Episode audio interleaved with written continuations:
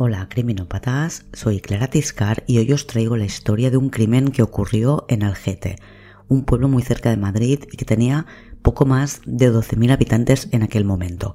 Una larga investigación en la que tienen una prueba de ADN.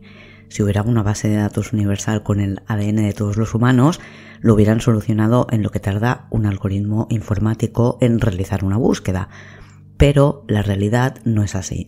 Y esta investigación con una pista tan clara se alarga durante años. Esta historia empieza el sábado 19 de abril de 1997. Eva, que tenía 16 años casi recién cumplidos y estudiaba primero de BUP, salió con su pandilla a la disco del pueblo. Aquella noche, por primera vez, tenía permiso para llegar a las 12 a casa, pero pocos minutos antes de esa hora, su madre empieza a ponerse nerviosa. Algo pasa con Eva no se equivoca. Eva nunca llega a casa. Esta es la historia de la muerte de Eva Blanco y la operación Pandilla. Y esto es criminopatía.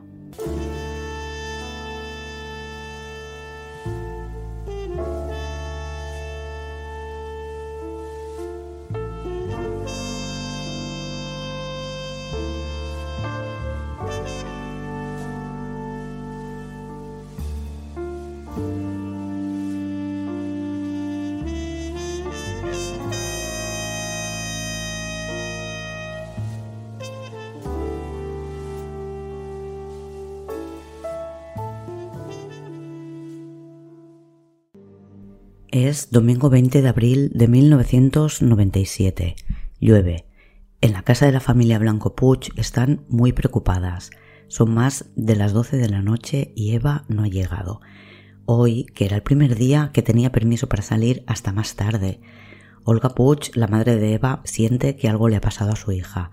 Antes de que llegue a casa, ella siempre sabe que va a llegar, Cuenta que empieza a sentirla cuando llega a la esquina.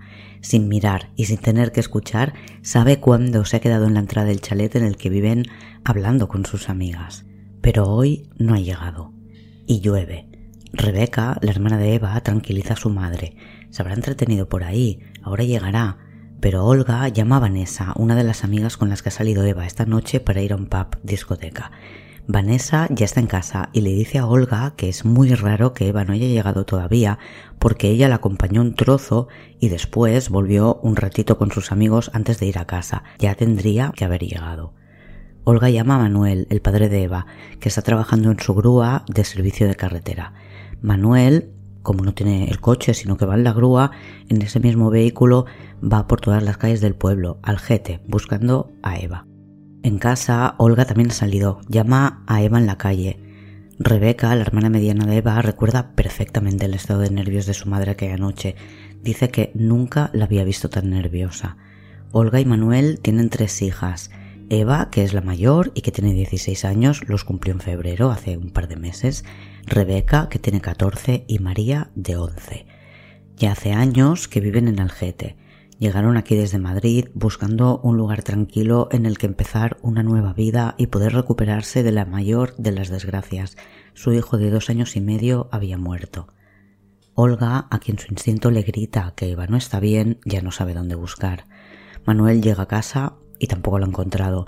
Los amigos de Eva, alertados por la llamada de Olga, también la están buscando, pero no parece estar en ninguna parte. Olga y Manuel van a la comandancia de la Guardia Civil del pueblo a las 2 de la madrugada del 20 de abril para denunciar la desaparición de su hija. Pero los agentes que había aquella noche les dicen que no se preocupen, que solo es un adolescente llegando tarde. Olga dice que no se le olvidará jamás lo que le dijo uno de los agentes, que a esta edad los chavales están drogados y que estaría tirada en cualquier portal. Sin ayuda de quien se supone que tiene más medios, siguen buscando por su cuenta. Manuel en, sus idas y venidas pasa unas 15 veces por delante de la comandancia de la Guardia Civil y el coche patrulla siempre está aparcado enfrente. No lo sacan en toda la noche, salvo unos minutos en los que van a hacer una ronda por el barrio en el que vive Eva. Manuel, el padre de Eva, habla con los medios más tarde y dice que cree que la Guardia Civil aquella noche no salió a buscarla porque no tenían gasolina para el coche.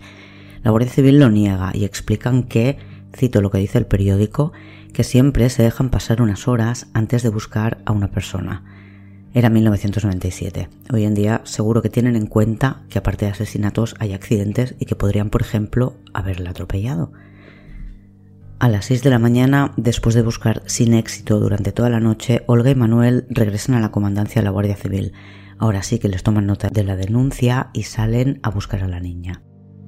Dos horas más tarde, en Cobeña, a 6 kilómetros de casa de Eva, en una zona conocida como La Pesquera, cerca de una carretera en construcción que unirá Cobeña con Belvis de Jarama, en una cuneta de una carretera sin salida, un par de vecinos encuentran a una chica muerta. La Guardia Civil acude inmediatamente y comprueban que es Eva. Yace boca abajo, tiene una manga de su chaqueta quitada, pero por lo demás está perfectamente vestida. La han apuñalado por la espalda, tiene varias heridas en la cabeza y en la espalda. Se desplazan hasta el lugar de los hechos los miembros de la División Criminal de la Guardia Civil que vienen desde Madrid. La primera impresión in situ y pendientes siempre de lo que diga la autopsia es que Eva se subió al coche de alguien que la trasladó esos seis kilómetros. Allí ella salió del coche y su atacante la persiguió, la alcanzó y la apuñaló por la espalda. En la escena del crimen no encuentran nada, solo una huella parcial de lo que parece un zapato de vestir con la suela lisa. Llegarán a la conclusión que probablemente es un 42 y que si hubo otras pistas, la lluvia que cayó durante toda la noche las borró. Cerca de donde está el cadáver encuentran un condón. La zona es un lugar habitual para parejitas, ya que es una calle sin salida por la que no hay tráfico, pero lo recogen evidentemente por si tuviera algo que ver. A los padres les avisan pasado el mediodía. Las hermanas se enteran en la calle. Rebeca ha ido a buscar a María, que está en casa de alguien para irse con su prima, y se cruzan con los guardias civiles. Rebeca lo cuenta en un documental que se hizo sobre este caso y que os dejo en los enlaces del blog. María recuerda el grito de su madre. Les dijeron rápidamente que no se preocuparan, que habían encontrado a su hermana en Madrid, pero María, la más pequeña, que tenía 11 años, supo perfectamente que no era así y la Guardia Civil empieza a analizar el entorno de Eva. Esta investigación se llama, precisamente porque empiezan por los amigos, Operación Pandilla. La tarde del sábado Eva la pasó jugando a tenis. Después de pasar por casa ducharse y comer algo, quedó con la pandilla y fueron a un pub musical. Salieron un rato antes de la hora a la que tenía que volver a casa y se quedaron en las pistas de Valderrey tomando un calimocho. A las doce menos cuarto, Eva se despidió. Vanessa confirma que acompañó a Eva hasta unos 500 metros de su casa. Cinco minutos andando, siete. Es una zona sin urbanizar, un atajo que utilizaba habitualmente para cortar camino desde el pueblo hasta su casa que era una urbanización. Vanessa cuenta que no se cruzaron con nadie, ni vio a nadie en la zona cuando dejó a Eva y regresó con el resto de la pandilla. En el pueblo hay testigos que dicen haber visto un coche azul por la noche en el que iban dos chicos, uno de ellos rubio. Por lo visto siguieron a una chica y le gritaron guarradas desde el coche. La chica hasta corrió y eran las 12 de la noche. Eva a esas horas ya tendría que haber estado en casa, por tanto probablemente era algo que estaba pasando simultáneamente. Las amigas de Eva, como su familia, tienen claro que no se va con alguien a quien no conozca, la tienen que haber cogido a la fuerza. La autopsia confirma que Eva, aparte de las puñaladas, no tenía otras heridas. No luchó con sus agresores, no se defendió. Esto es algo que confirma la hipótesis de que Eva conocía a la persona con la que se fue en coche, subió voluntariamente al coche. Tiene 19 puñaladas. El filo era pequeño, unos 8 centímetros de largo por uno de ancho, tipo navaja suiza. La mayoría de puñaladas están agrupadas en la espalda, lo que los investigadores traducen como apasionamiento. Muchos golpes seguidos cerca unos de otros, la matan con rabia. Aunque la navaja que han usado es pequeña, Eva tiene heridas en órganos vitales como pulmones o hígado. La que creen que es la primera herida está en su costado izquierdo, en la cadera. La hipótesis es que se la realizaron dentro del coche, mientras estaba sentada probablemente en el asiento del copiloto. Después de esta herida, ella salió del vehículo y siguió en línea recta desde la puerta. Al lado de la carretera hay un terraplén e intentó subirlo. Su agresor la alcanzó. Probablemente tiró de su chaqueta y fue cuando le quitó la manga. A la vez la apuñalaba, posiblemente son las puñaladas de la cabeza. Después, Eva cae al suelo y le da el resto de puñaladas en la espalda. Eva muere de un shock hipovolémico, desangrada, y la hora de la muerte se sitúa entre las 3 y las 6 de la madrugada. Los padres fueron por primera vez a la Guardia Civil a las 2 de la madrugada y no salieron a buscarla porque hay que esperar varias horas desde que alguien desaparece. Lo más sorprendente de la autopsia, para quienes vieron la escena del crimen, es que Eva tiene semen en su vagina y ropa interior.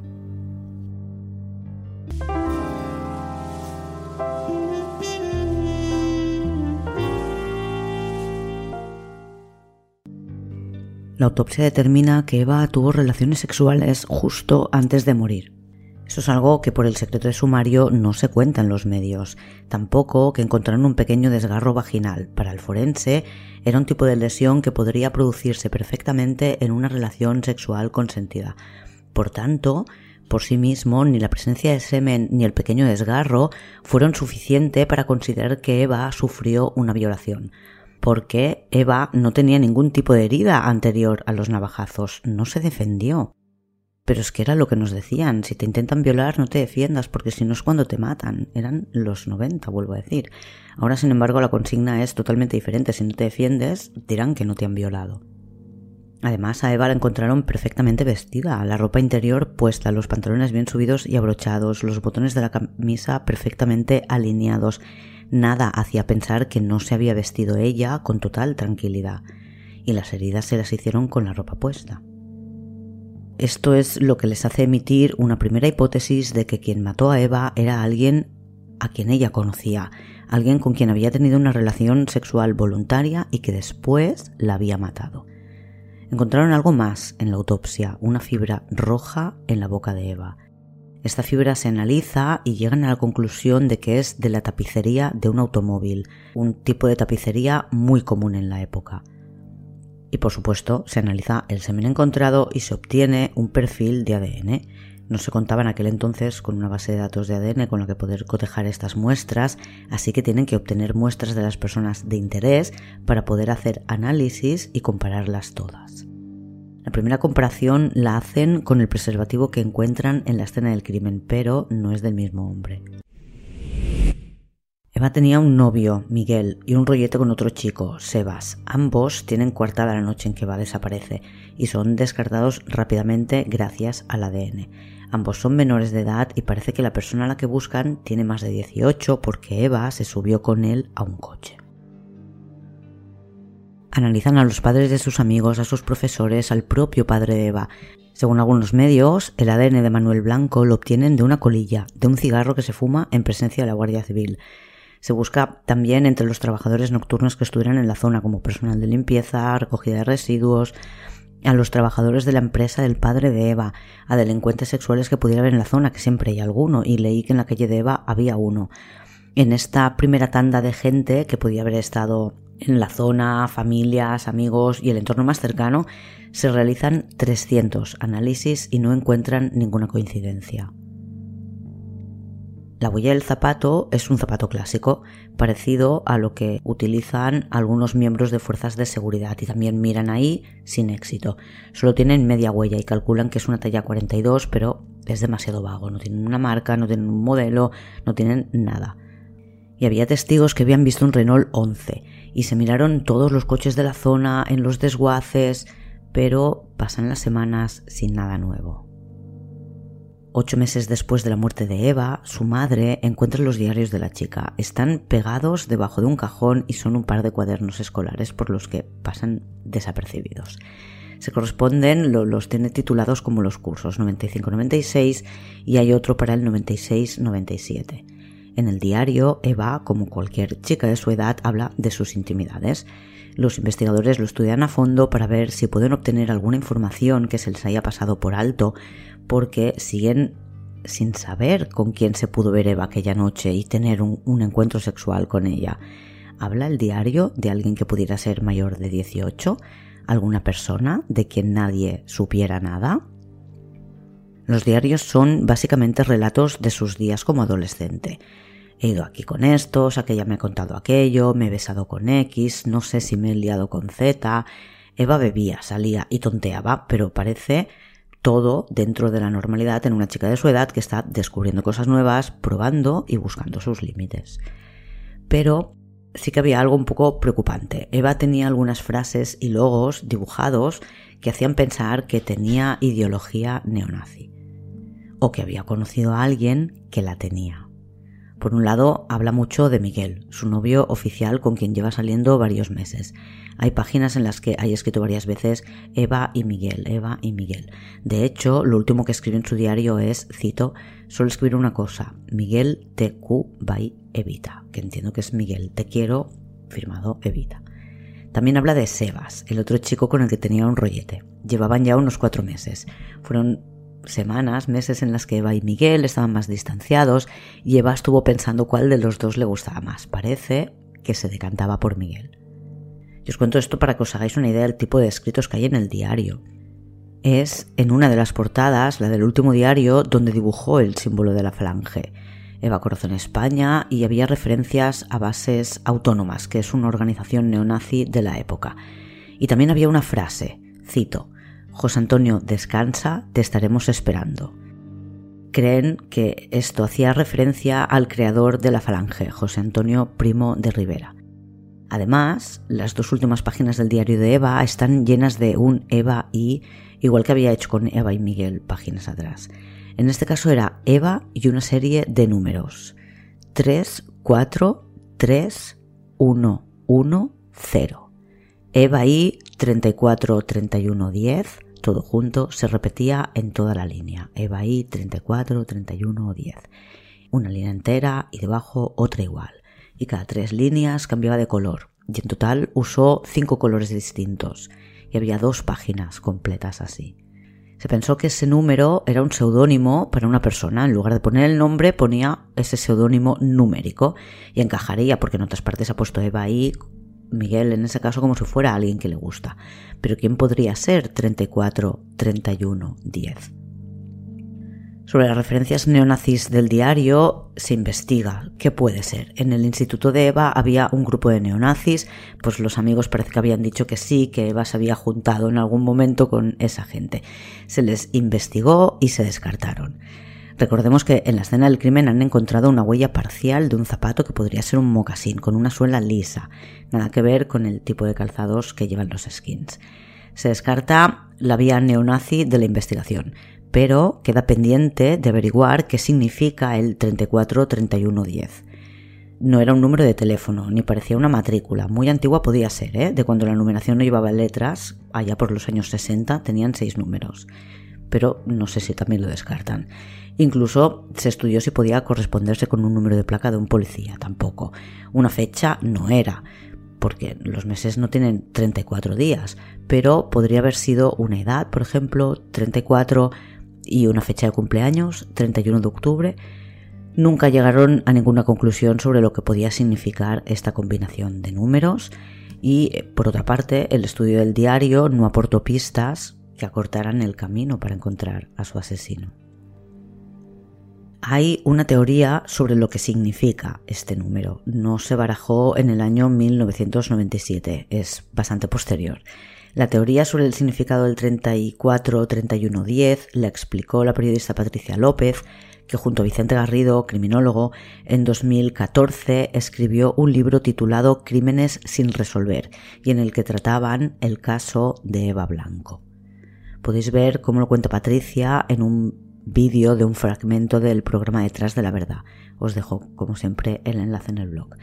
Patricia explica que teniendo en cuenta el resto de referencias falangistas y nazis del diario, contactaron con un experto en ultraderecha, Esteban Ibarra, que era presidente del movimiento contra la intolerancia. Esteban ya había apoyado a la familia Blanco en manifestaciones que se habían hecho en el pueblo para pedir justicia por Eva, y cuando le preguntan si es capaz de descifrar el código, lo hace en muy poco tiempo. Para empezar, opina que se ha estado leyendo mal.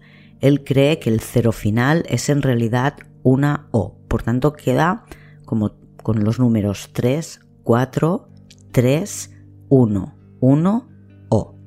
Dice que está formado por tres partes. La primera son el 3 y el 4. La segunda el 3 y los dos unos, que se leería 3 y 11. Y en tercer lugar, la O. Es habitual entre los neonazis usar números para emitir mensajes que no son políticamente correctos. En lugar de escribir Heil Hitler, escriben 88 porque la H es la octava letra del alfabeto. El 34, que está en el código del diario de Eva, es habitual entre estos códigos que usan los nazis. Corresponde a las letras C, D de Combat for Deutschland o Combate por Alemania. La segunda parte del código es 311. La letra número 11 es la K, por tanto significa tres veces K. K, K, K. Es como se abrevia habitualmente Ku Klux Klan, un grupo de ultraderecha supremacista blanco. Por último, creen que la O hace referencia a una runa, Odal, generalmente se usa por el significado que tiene con la propiedad y la herencia. Fue el emblema de la séptima división de montaña de las SS del ejército nazi y también fue el nombre de un periódico nazi. La conclusión a la que llegan en el libro de López y Garrido es que el 34311O significa Eva y nazis. Y si os parece como pillado muy por los pelos, os dejo un enlace en el blog en el que encontraréis un PDF que se distribuye en la web del Real Madrid con la simbología que es considerada motivo de sanción. Salen los buscadores cuando buscas 34 Combat Deutschland o 35 que significa Combat España. Mi opinión es que quizás Eva había conocido a algún chico que firmaba así, que tenía esa ideología y que era quien se la estaba transmitiendo a ella, y que a ella le gustaba este chico y había llenado las páginas con este seudónimo. Según Patricia López, lo podéis ver en el vídeo de Detrás de la Verdad que os comentaba antes, la inscripción que hacía referencia a José Antonio estaba escrita en una letra totalmente distinta a la de Eva. Se ve en el vídeo y parece bastante evidente que es así, es como si otra persona hubiera escrito eso en su diario. Pero como decía, en su momento los investigadores no consideraron que el fascismo o el nazismo hubiera tenido nada que ver con su muerte y desde luego a sus padres no les gusta que se relacione su hija con este tipo de cosas. Probablemente era una fase. Creen que la desvirtúan.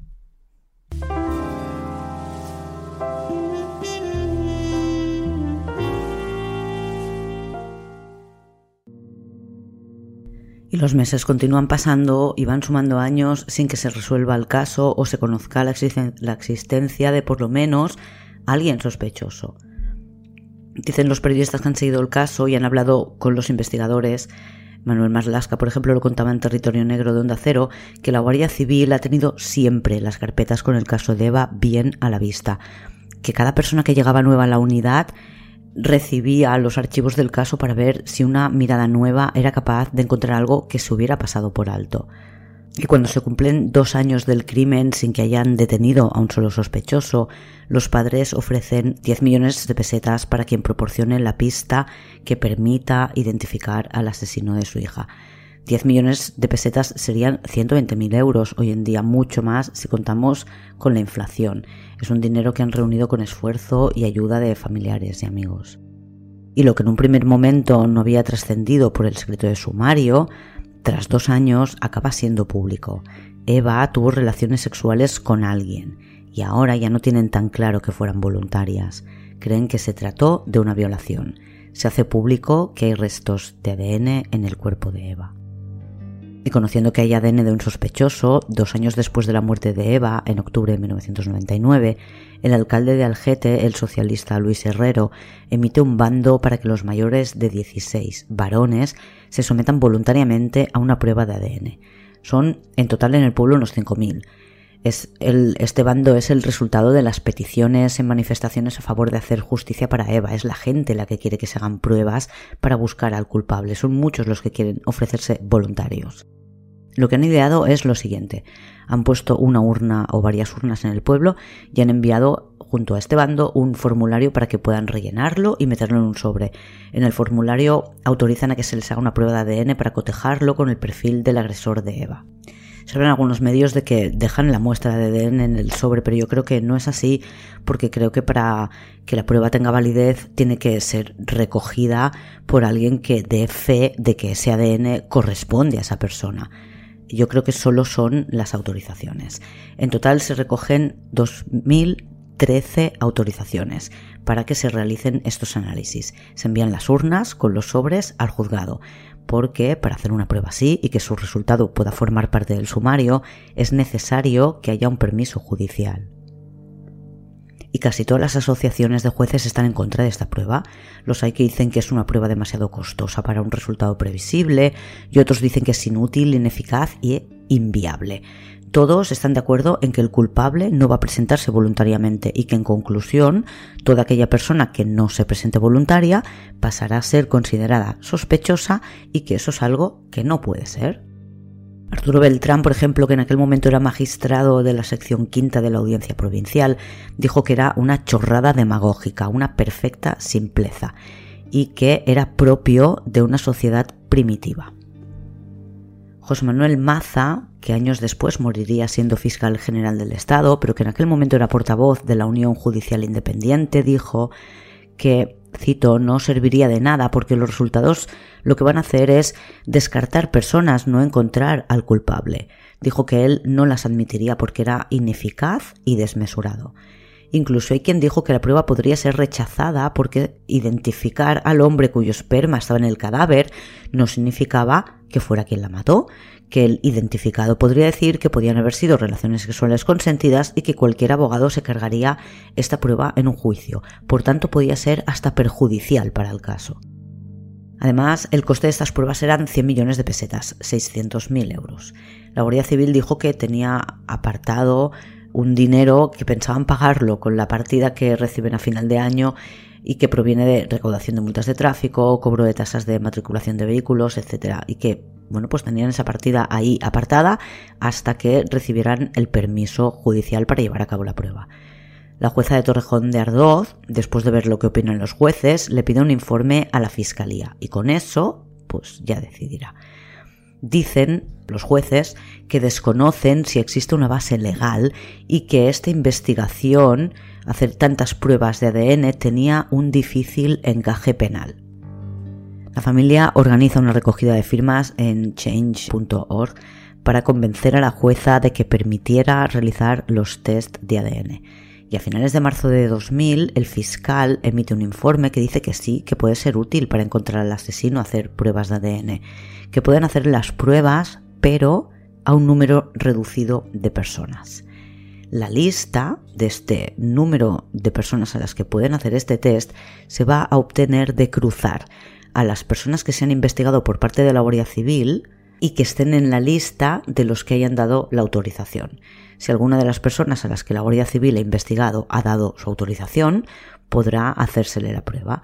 Son personas a las que a priori se ha investigado porque, por ejemplo, conducían un coche de características que podría coincidir con el que parece que se llevó a Eva, un Renault blanco va a permitir hacer el análisis también a personas que tienen coches pequeños de color claro, no necesariamente blanco.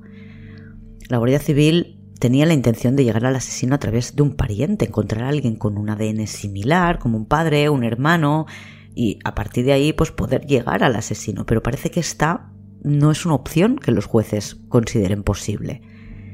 Vale que el ADN era algo nuevo, pero se había usado en un caso judicial en España por primera vez en 1989. En el mundo se había usado en 1987. Hacía ya 11 años que se usaba en España. No creo que fuera algo tan nuevo como para que los jueces en el año 2000 en su mayoría desconocieran cómo de útil podría llegar a ser. Además, se demostró después que a nivel legal no había ningún problema en hacer pruebas masivas, se hicieron en otros sitios. Pero en aquel momento consideraron que solo podían hacerse aquellas personas que hubieran dado su autorización y pudieran dar el perfil del asesino. En total, de los 2013 voluntarios se hacen 45 pruebas. Y necesitan cuatro meses para completar los análisis y obtener todos los resultados. No hay ningún tipo de coincidencia sigue pasando el tiempo sin otros resultados ni otras novedades. En 2007 se cumplen 10 años del crimen y los investigadores siguen convencidos de que a Eva la mató alguien a quien ella conocía y con quien se subió al coche voluntariamente. Dicen que durante mucho tiempo en Algete se hicieron muchísimos controles de alcoholemia. Según El Mundo, un cambio de jueza en 2013 permitió a la Guardia Civil que hiciera test de ADN aleatorios para ver si daban con un sospechoso. Entonces entiendo que estos controles de alcoholemia, como tenían el permiso judicial, pues servían para hacer test de ADN. Pero tampoco esto les lleva a encontrar a nadie. Y en 2013 se emite un programa en la televisión, Equipo de Investigación, en el que se analiza el crimen de Eva y se trata la incógnita del 34 311O, que en aquel momento seguía siendo un total misterio. Después de este programa, la Guardia Civil recibe varias llamadas de teléfono, una de ellas muy interesante. Es de una zafata, que la mañana del 20 de abril viajaba en un microbús, en uno de esos trayectos que hacen las compañías desde el aeropuerto a las poblaciones de alrededor donde viven o se alojan los miembros de la tripulación. Iba hacia su casa. Y en la zona donde después encuentran el cadáver de Eva, esa chica recuerda haber visto a un hombre que le dio muy mala espina. Eran las 8 de la mañana y este hombre se dirigía a un Renault 18 de color blanco. Una de las pistas que ha seguido la Guardia Civil a lo largo de estos años es precisamente la de un Renault 18, según algunos un Renault 11. Algún testigo lo había visto la noche del crimen. Se investigó, como he dicho, a todos los propietarios de Renault 11 de color blanco, pero no se llegó a ninguna parte. Y ahora nos hablan de un Renault 18. De hecho, en el diario de Eva había un dibujo de un coche que podía ser este modelo, y la Guardia Civil pensó que era una buena pista. Cuando la jueza dio permiso para hacer la prueba de ADN a los voluntarios, una de las condiciones es que tuvieran un coche blanco y, como decía, lo amplió a coches de color claro. 16 años después del crimen, pues vuelve a surgir la pista del reno blanco. La fibra que habían encontrado en la boca de Eva podía pertenecer a un reno, de modo que era una pista bastante fiable aunque llegara tan tarde. Con la información que les proporciona esta mujer, hacen un retrato robot. Es un hombre con un rostro más bien cuadrado, de cejas gruesas, nariz ancha pero sin llegar a ser una narizota y labios gruesos. En la descripción pone que es un varón de entre 35 y 40 años de altura entre metro setenta y metro ochenta, con el pelo castaño, corto y de punta. Varias personas del pueblo creen reconocer a un hombre que había vivido en Algete en aquella época y que acaban localizando en el barrio de El Príncipe, en Ceuta. La Guardia Civil viaja hasta allí para conseguir una muestra de ADN de este posible sospechoso y poderlo cotejar con el que se encontró en la víctima. Y no coincide y por aquella época se pone en contacto con la Guardia Civil la pareja que dejó el preservativo cerca de donde encontraron a Eva. No vieron nada y tampoco tienen claro si el condón era de ellos, pero estuvieron en la zona y creen que tienen que ir a explicarlo. No lo hicieron antes porque él era muy joven, pero la chica era menor y no querían dar explicaciones. Se comprueba que el chico, aún un hombre de más de 30 años, efectivamente es quien usó aquel preservativo que nada tenía que ver con la muerte de Eva pero el hecho de que esta pareja se haya decidido contarlo años más tarde les hace pensar a los investigadores que quizá podrían volver a hablar con los amigos de la pandilla. No en vano, esta investigación era la Operación Pandilla. Cuando les interrogaron por primera vez eran todos menores y todos declararon en presencia de sus padres y contaron versiones políticamente correctas. Llevan a cabo estas nuevas entrevistas miembros de la sección de análisis del comportamiento de la Unidad Técnica de Policía Judicial. Ahora, muchos años más tarde, son mucho más sinceros. Cuenta quién bebía, quién fumaba porros, quién estaba colado en secreto por Eva, quién se había pasado un poco con ella. Analizan la información que se obtiene, pero no lleva a nada nuevo. Y volvemos a estar estancados.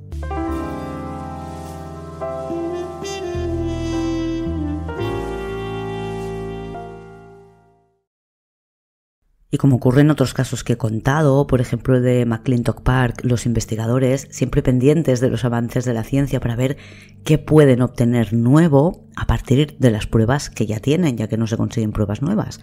Por supuesto, este perfil genético que tienen ha sido comparado con todos los casos similares que han ido ocurriendo a lo largo de los años en cualquier país del que la Guardia Civil tuviera constancia. No ha habido coincidencia con ninguno Pero en 2015, uno de los investigadores tiene conocimiento de los avances en genealogía del ADN, con el que se pueden obtener características físicas y se informa de dónde en España puede llevarse a cabo un análisis con esta nueva tecnología. Lo encuentra en la Universidad de Santiago, que ha sido pionera en esto del ADN. El que era su director entonces, Ángel Carracedo, es uno de los mayores expertos en ADN del mundo. Y el ADN es analizado de nuevo, y para ello es básico tener la muestra original. En este caso no basta con el perfil genético que se había obtenido. Hay que hacerlo de nuevo porque van a utilizar otra técnica distinta de análisis. Por suerte, la muestra existe y está bien conservada. El nuevo perfil genético incluye un estudio de los ancestros y dice que es de un hombre nacido en el norte de África. Obviamente es de alguien que estuvo en Algete, pero esto cambia radicalmente la mirada de los investigadores, porque parece que ya no buscan a alguien del círculo más inmediato de Eva. Entre la documentación de la investigación, que ya he dicho que lo guardaban todo y lo tenían todo muy a mano, está el padrón de Algete de 1997 también piden listados al Instituto Nacional de Estadística, pero empiezan con el listado con el que trabajaron al principio. En el padrón de 1997 hay 300 hombres nacidos en Marruecos. Actualmente de esos 300 quedan 10 en el pueblo, que no tienen problema ninguno en hacerse la prueba de ADN. No es ninguno de ellos. Se dice rápido, pero hay que localizar a otras 290 personas, hablar con ellas, hacerles una prueba de ADN, esperar resultados. Algunos de estos hombres siguen en España, otros han vuelto a Marruecos y varios viven en Francia, en Bélgica, en Alemania y todos colaboran sin problema. La Guardia Civil ha analizado ya 89 muestras que han dado resultado negativo, hasta que llegan a la 90. Es de un hombre que había vivido en Algete, muy cerca de casa de la familia Blanco Puig. Vive ahora en Francia y les dice a los investigadores que tiene que viajar al sur de España. Según un periódico, iba a un curso de golf en Málaga. Queda con los investigadores en la Nacional 1. Solo tienen que frotar un poco la cara interna de sus mejillas dentro de la boca con un bastoncito de algodón, preservarlo y enviarlo a analizar. Así que es algo que se puede hacer en un momento. El resultado del test no es exactamente el que están esperando hace años, pero se acerca mucho hay un 97% de coincidencia con el individuo al que buscan. El test número 90 es el hermano del sospechoso. Y no sé si esa persona seguía en el 99 en el GT y había dado su permiso para poder hacer ese test que no quisieron que se hiciera. Fuad Chell, que es como se llama este hombre, tiene tres hermanas y dos hermanos. Uno de ellos vive en Murcia el otro en Francia. Se localiza el hermano que vive en Murcia y se le analiza, pero no hablan con él, imagino que no quieren alertar al sospechoso. Consiguen una muestra de ADN y dice que en este caso es hermano del sospechoso, lo mismo que antes. Por lógica, tiene que ser el tercer hermano, el que vive en Francia, a no ser que tuvieran un hermano secreto pero no se la van a jugar por la remota posibilidad de que estos hombres tengan un hermano de padre y madre del que no saben nada. Así que no pierden tiempo y envían a Francia una comisión rogatoria para que detengan a su sospechoso. Es Ahmed Shell. En 2015 tiene 52 años. No está en el padrón de Algete de 1997 porque vivía en el pueblo al lado, Cobeña. Sí está en alguno de los padrones posteriores que envía el INE. Ahmed tenía 34 años, mujer, dos hijos y un tercero en camino ese 20 de abril de 1997. Su mujer española, él nacido en Marruecos pero nacionalizado español. Era repartidor de plantas en un vivero que está muy cerca de donde encuentran a Eva muerta y vivía allí mismo con su familia en una caravana que le prestaba el dueño del vivero. Y se marchó del pueblo en 1999 el año en el que se recogían las autorizaciones para hacer pruebas masivas de ADN. Se instala en Besançon, en Francia. Su mujer se traslada con los niños un par de años más tarde, pero para entonces él ya tiene una nueva novia con quien se casa en 2003. Vive con su nueva mujer al este de Francia, en un pueblo llamado Pierrefontaine-le-Vagan, muy, muy cerca de la frontera con Suiza, a 20 kilómetros. Es un pueblo de 1.200 habitantes, 1.300. Fátima, su segunda mujer, tiene 32 años, él le saca 16 y sus hijos tienen 6 años el mayor y el pequeño pocos meses.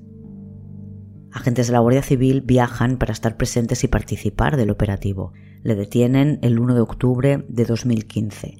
Adelantan la detención un día porque Ahmed está haciendo entrevistas de trabajo y temen que le salga un trabajo al otro lado de la frontera y se vaya del país. Y entonces ya Francia no puede hacer nada y con Suiza los tratados no son iguales. No hay tratado de extradición en Suiza. Cuando le detienen le dicen que es por lo de Eva Blanco. Él se queda tal cual y entonces le dicen el asesinato de Algete. Y según los agentes baja la cabeza y hace un gesto como de saberse pillado después de muchos años. Desde que recoge la Guardia Civil hasta que le entregan al juzgado tienen que pasar como máximo 72 horas. Van en avión y están un par de horas de vuelo, pero aún así la jueza les da permiso para que lo interroguen antes, lo empiezan a interrogar ya en Francia. A los padres les dan la noticia al equipo completo de guardias civiles, los que no han viajado a Francia, claro. Por la mañana llaman a Manolo, el padre de Eva, y le preguntan si van a estar en casa los dos porque quieren hablar con ellos. Él cree, como ha pasado otras veces, que quieren enseñarles a una foto, pero cuando llaman a la puerta y ven que hay más de media docena de guardias civiles en la entrada, saben que ha pasado algo importante. Les dicen que han detenido al asesino de su hija, y lo primero que quieren saber ellos, lo pregunta la madre, es si le conocen. No, no le conocen. Ahmed Shell, cuando le interrogan después de comunicarle que encontraron su ADN en el cuerpo de una chica muerta, dice que vio a Eva esa noche cuando dos individuos encapuchados le obligaron a eyacular sobre ella. Intenta suicidarse la primera noche que pasa en detención. Le han retirado todos los objetos con los que pueda causarse daño, incluidos cordones de zapatos, pero consigue un trozo de ladrillo, un cristalito y se rasca en la yugular para intentar seccionarla. Los vigilantes evitan que se haga demasiado daño, pero podéis ver la herida no demasiado grande en las imágenes de su llegada a España. Y cuando se enteran en el pueblo no tienen claro quién es, no vive en el pueblo, así que era difícil recordarle como vecino. Pero cuando saben que era el que repartía flores, sí se acuerdan. Algunas de las mujeres que trabajaban en las tiendas de flores le recuerdan como un baboso. Piden una orden de extradición a la que él no se niega, por lo que el trámite se acorta varios días, se hace más rápido, y el 9 de octubre viaja en un avión de la Guardia Civil hasta el aeropuerto militar de Torrejón de Ardoz, desde donde es trasladado al juzgado de esa misma localidad. Llega en un furgón escoltado por 4x4 de la Guardia Civil con las puertas abiertas y agentes de pie con armas largas. Todo muy peliculero. Por consejo de su abogado, se niega a declarar ante el juez. Más adelante, en otra ocasión, sí, contestará y explicará lo mismo que dijo en Francia, que alguien le obligó a hacerlo. Pero no tiene respuesta cuando le preguntan cómo llegó su semen al interior de Eva. Es enviado a Soto del Real. Estará en el módulo de presos preventivos. La jueza ordena que siga el protocolo antisuicidios. Se vigila que tiene en su celda y tiene acompañamiento las 24 horas del día. No puede dormir solo. Se conocen los resultados del test de ADN el 13 de octubre de 2015. Ahmed Chel es el hombre que violó a Eva. Encarnación Sánchez, la primera mujer de Ahmed, dice que no fue él solo y asegura que está buscando formas de quitarse la vida a él, que se lo ha dicho. Explica en una entrevista de televisión española que Ahmed se vuelve violento cuando bebe, pero que nunca se había pasado con ella o con los niños. Y le trasladan a la cárcel de Alcalameco. Y el 29 de enero de 2016 la juez notifica a las partes la conclusión de la instrucción y la apertura del juicio oral. No sabe todavía que esa mañana, a primera hora, han encontrado a Ahmed Chel ahorcado en su celda. Para colgarse ha usado los cordones de sus zapatos. El protocolo antisuicidios se había levantado el 16 de diciembre. Había informes de que estaba mucho mejor y se mantuvo el compañero de celda hasta el 8 de enero porque se recibieron nuevos informes que, reforzaban el último informe de que estaba muy bien, se había incluso él ofrecido voluntario a hacer de acompañamiento a otros presos y el hecho es que le habían quitado todo el protocolo antisuicidio. El problema es que la jueza había ordenado la aplicación de este protocolo y se lo quitaron desde la cárcel sin pasar por el juzgado. Se ordenó una investigación que públicamente no, no he encontrado cómo terminó. El caso se cierra porque al morirse el único acusado se extingue la responsabilidad penal. La Guardia Civil afirma con rotundidad que Ahmed Chel fue el único autor de la muerte de Eva y que no contó con colaboradores, pero su primera mujer, Encarna, que vivía con él entonces, dice que no recuerda que aquella noche llegara a casa ni tarde ni sucio. Sí cree que fue él, pero cree que no estaba solo. El hermano de Chel confirmó que aquella noche los hermanos estuvieron en la misma disco que Eva. Quizás hablaron y a ella le causó buena impresión a Ahmed y se lo encontró de noche y él se ofreció a llevarla a casa y ella aceptó. No creo que tuviera relaciones sexuales voluntariamente con este hombre, creo que él le enseñó la navaja y ella hizo lo que él le pedía. El hecho de que tuviera la ropa bien puesta, botas de montaña con complicados cordones incluidos, me hace pensar que, no se desvistió, solo hizo que se bajara los pantalones un poco. Creo que la fibra de la tapicería en la boca ya nos da una idea del resto. Nos pudo juzgar, no se le escuchó dar su versión. Olga Puch, la madre, habría querido un juicio. Manuel Blanco, el padre, dijo que era el mejor final porque él solo se había juzgado y condenado. Pero la madre, sin embargo, fue un cobarde hasta el final, porque se llevó las respuestas e impidió con su muerte que el caso se cerrara, que el expediente de Eva siga figurando como no resuelto porque no se ha podido juzgar y sin juicio no hay justicia para la víctima. Hoy en día, en el lugar en el que murió Eva, crece un almendro que plantaron los jóvenes de Algete en su memoria. Sus padres siguen allí y han superado momentos durísimos en su vida después de la muerte de Eva, pero hoy viven ilusionados viendo crecer a sus nietos y la semana que viene más. De momento, y casi por última vez, recordarte que está en marcha el concurso iVox de la audiencia y que sería genial si me votaras. Dejo el enlace para que puedas hacerlo en la descripción del episodio. Hasta la semana que viene, criminópatas.